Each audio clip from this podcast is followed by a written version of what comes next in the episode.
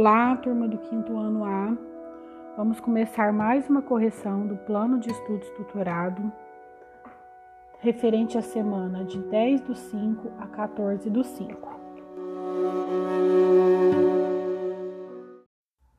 Então, lembrando, nesse podcast eu vou fazer a correção das atividades de língua portuguesa, literatura e linguagem e ciências. Começando por língua portuguesa, vou fazer a leitura do texto. Leia o texto em voz alta e responda as perguntas que seguem. A Vitória Régia é uma linda flor da região amazônica. Leia uma lenda indígena sobre ela. A Vitória Régia. Era uma noite de luar. As estrelas brilhavam no céu como diamantes, e a lua iluminava a terra com seus raios prateados. Um velho cacique, fumando seu cachimbo, contava a crianças as histórias maravilhosas de sua tribo. Vou contar a vocês uma história que aconteceu há muitos anos em nossa tribo. Prestem atenção. Havia entre nós uma índia jovem e bonita, chamada Nayá. Sabendo que Alu era um guerreiro belo e poderoso, Nayá por ele se apaixonou. Todas as noites, Nayá ia para a floresta e ficava admirando a lua com seus raios prateados. Às vezes ela saía correndo através da mata para ver se conseguia alcançar a lua com seus braços. Mas essa continuava sempre afastada e indiferente, apesar dos esforços da Índia para atingi-la. Uma noite, Nayá chegou à beira de um lago. Viu nele refletida a imagem da lua. Ficou radiante. Pensou que era o guerreiro branco que amava e, para não perdê-lo, lançou-se nas águas profundas do lago. Coitada, morreu afogada. Então a lua resolveu torná-la uma estrela das águas. Transformou o corpo da Índia numa flor imensa e bela. Todas as noites, essa flor abre suas pétalas enormes para que a lua ilumine sua corola rosada. Sabem qual é essa flor? É a Vitória Régia. Esse texto é de Teobaldo Miranda Santos. O nome dele, A Vitória Régia, do livro Lendas e Mitos do Brasil. Foi publicado em São Paulo pela Companhia Editora Nacional no ano de 2002. Então, terminamos o texto, vamos passar para as questões. Letra A. O texto que você leu conta a origem de quê? Então a resposta é da Vitória Régia, uma linda flor da região amazônica. Letra B. A lenda conta que Vitória Régia era uma jovem camponesa ou indígena? Resposta certa: indígena. Letra C. Qual o nome da personagem principal? A resposta é Nayá. O nome da personagem principal é Nayá. No texto, quem conta a história de Nayá?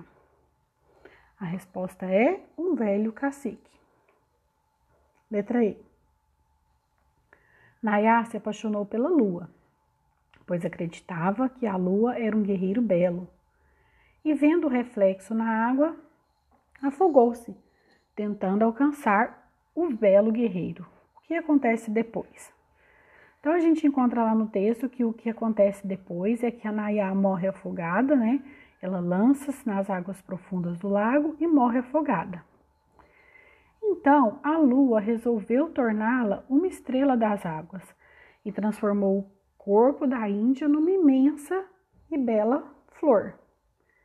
Assim, todas as noites essa flor abre as pétalas enormes para que a lua ilumine sua corola rosada e o nome dessa flor é Vitória Régia. Então, isso aconteceu depois desse fato aqui, depois que ela se afogou tentando alcançar o belo guerreiro. A próxima questão, então, vamos aprender sobre pontuação. Então, lá no PET tem um quadro para vocês falando das pontuações, né?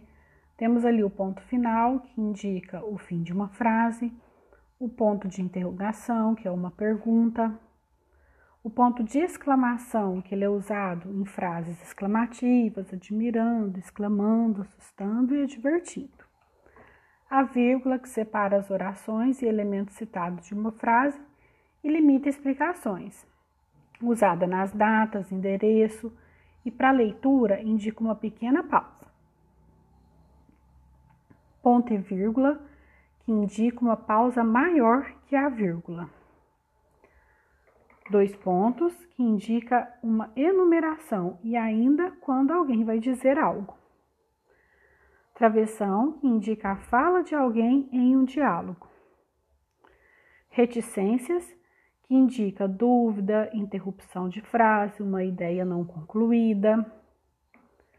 O parêntese, que é usado na separação de palavras ou grupo de palavras numa frase, para chamar a atenção do leitor ou para dar uma explicação, usado também na matemática, os parênteses. E aspas, que indica cópia de um texto ou de um trecho e quando alguém pensa ou fala algo. Então vamos para as questões. Letra A. Vamos ler as frases e colocar as pontuações adequadas.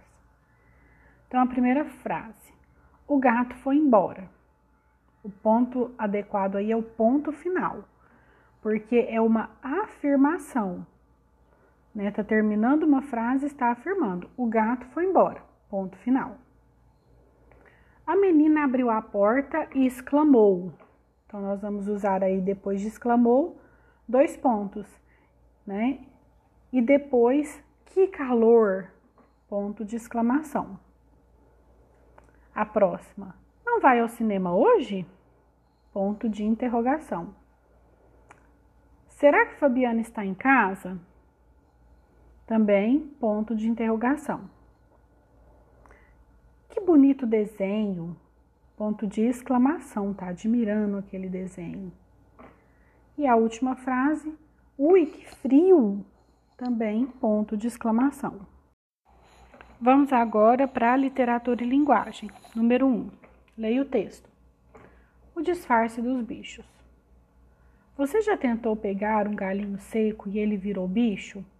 Abriu as asas e voou? Se isso aconteceu, é porque o graveto era um inseto, conhecido como bicho-pau. Ele é tão parecido com um galinho que pode ser confundido com um graveto. Existem lagartas que se parecem com raminhos de plantas e há grilos que imitam folhas. Muitos animais ficam com a cor e a forma dos lugares em que estão.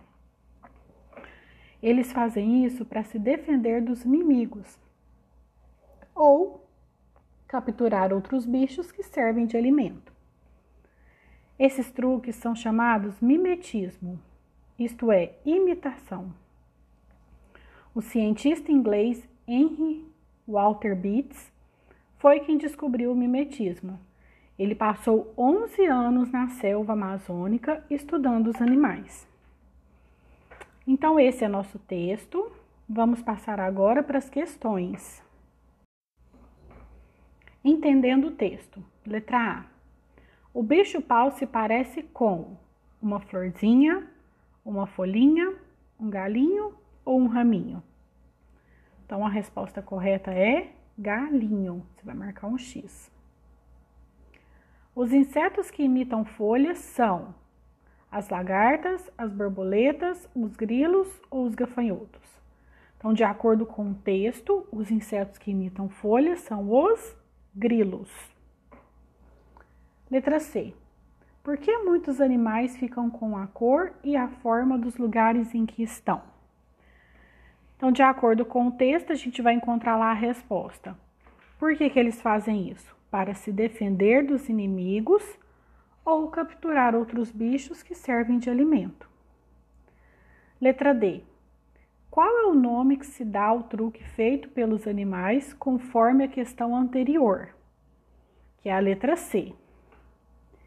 Então, lá no texto está escrito que esses truques são chamados de mimetismo, que significa imitação. Então vamos agora passar para as atividades de ciências. 1. Um, assinale com X a alternativa que contenta a melhor resposta. Letra A. O ciclo da água na natureza é formado pelos seguintes elementos. Então, temos aí as opções e a resposta correta vai ser toda a água existente no planeta. É o que são os elementos que contemplam né, o ciclo da água, toda a água existente no planeta. Letra B. Quando a água contida nas nuvens se transforma em chuva, ocorre? Resposta certa: precipitação. Número 2. Marque V para verdadeiro e F para falso. A primeira alternativa. O vapor de água que sobe da Terra para a atmosfera, encontrando camadas mais frias, se condensa e forma nuvens. Verdadeiro. No ciclo da água, a chuva não tem importância fundamental para os animais e plantas. Falso. A água das nuvens precipita-se na superfície terrestre em forma de chuva, neve ou granizo. Verdadeiro. No solo, a água da chuva pode escorrer até um rio, lago ou mar. Verdadeiro. A evaporação da água umedece o ar que respiramos. Verdadeiro. Nas cidades poluídas, a água das chuvas pode trazer com ela substâncias diversas e microorganismos que estavam em suspensão no ar. Verdadeiro. No número 3 tem um desenho aí para você nomear, né, a nos retângulos, colocar nesses retângulos em branco o nome de cada um dos processos representados. Então aí, começando nesse triângulo abaixo do sol, que tem uma setinha para cima. Vamos começar por ele. É a evaporação, que aí ó, é um, um lago, um mar, né? A água na forma líquida evaporando. Chegando lá nas nuvens, o próximo retângulo a gente vai colocar o nome de condensação. Seguindo a setinha, quando as nuvens é, viram chuva, né? É o que ocorre com a precipitação. É o que você vai colocar no retângulo. Abaixo da precipitação, quando a chuva cai, ela ocorre a infiltração.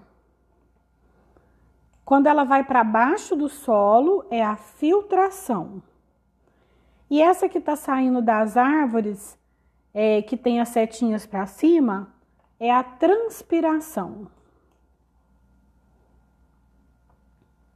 4. Marque a resposta certa. A fórmula da água é H2O. É a nossa resposta certa, a primeira opção. Inodoro significa que a água não tem cheiro. Onde você vai marcar o X, então? Cheiro. Insípida significa que a água não tem gosto. Marca um X lá onde está escrito gosto. Incolor significa que a água não tem cor. Número 5. Escreva o nome dos cinco estados físicos da água. Dos três, quer dizer, desculpe. Três estados físicos da água: líquido, sólido e gasoso. Número 6. Sobre os estados físicos da água, responda: no estado sólido, a água é encontrada? Resposta certa: na forma de gelo, neve e geleiras. B. No estado líquido, a água é encontrada? Resposta certa: na forma de mares, rios e lagos. Letra C. No estado gasoso, a água é encontrada?